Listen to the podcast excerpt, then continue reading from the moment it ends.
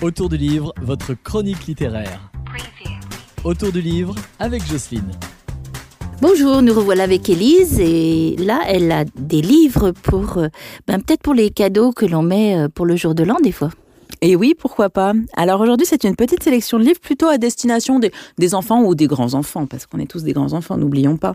Je commence pour les petits avec un petit livre qui s'appelle Framboise ou citron, à toi de choisir, et qui met en avant les choix qu'on va avoir à faire dans la vie, qui sont pas toujours faciles, mais qui nous racontent en fait que c'est pas si grave, on peut prendre des risques. Choisir, c'est prendre des risques en acceptant d'avancer vers l'inconnu.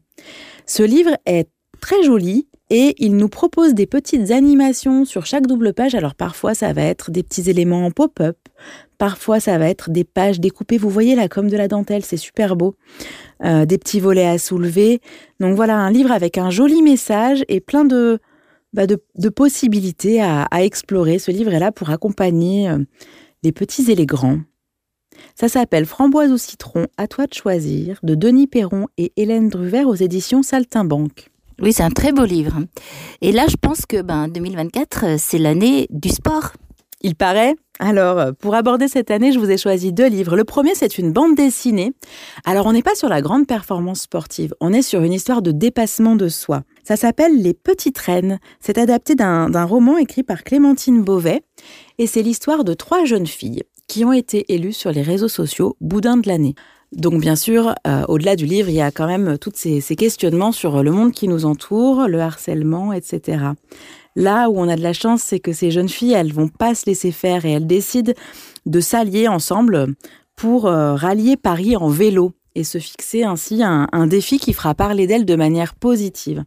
Elles ont chacune leur raison pour aller à Paris en vélo. On va découvrir ça au, au fil des pages. Au final, ça donne une grosse BD qui est assez passionnante, qui se lit comme un bon roman, qui a des passages très drôles, qui fait vraiment du bien, qui donne du baume au cœur. Ça peut se lire à partir d'une dizaine d'années et ça peut plaire aussi aux adultes, donc n'hésitez pas. Ça s'appelle Les Petites Reines et ça a été adapté et illustré par Magali Le Huche aux éditions Sarbacane. Alors, j'avais beaucoup aimé le livre, donc en BD, ça doit être génial. Et ben, on reste dans le sport, là. On reste dans le sport avec une autre approche, un livre qui s'appelle 30 destins de sportifs, qui va nous raconter un petit peu comme plein de petites histoires qu'on peut raconter aux enfants, les destins de grands sportifs dont les noms ne sont pas toujours connus parce qu'on va s'intér- s'intéresser à des sportifs euh, pas forcément qui ont obtenu des grandes médailles, mais qui se sont dépassés à un moment de leur vie pour atteindre leur objectif, pour nous faire rêver. C'était peut-être pas leur objectif, mais au final, euh, ça marche. On va avoir euh, des footballeurs, des danseurs, des boxeuses, des pongistes. Vous connaissez peut-être l'équipe des Rasta Rockets qui sont euh, connus pour euh, avoir monté une équipe jamaïcaine de bobsleigh. Donc ça traverse un peu les époques. Il y a des hommes, il y a des femmes. Et à chaque fois, on a une petite histoire. Leur vie est racontée comme une petite histoire sur une double page. C'est passionnant. Ça peut se lire euh, à tout âge et on peut même le raconter, pourquoi pas, comme l'histoire du soir à partager en famille. Donc 30 dessins de sportifs, écrits par Claire Lenestour et illustrés par Emmanuel Algan, c'est aux éditions Paulson Jeunesse. Alors, le dernier, là, ça va, tu vas ravir plein de gens. Moi, j'en connais plein des fans de Harry Potter. Et oui, le petit sorcier, il est toujours, toujours là. On croyait avoir tout dit sur Harry Potter, mais vraiment, cette petite encyclopédie, je trouve qu'elle compile plein de détails, ça, ça mérite le coup d'œil, les fans seront ravis. Au fil des pages, on va découvrir à chaque fois un, thème qui est abordé.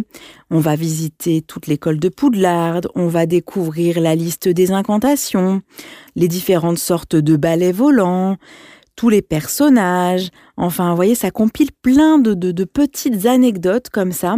C'est très joliment illustré par un collectif d'illustrateurs.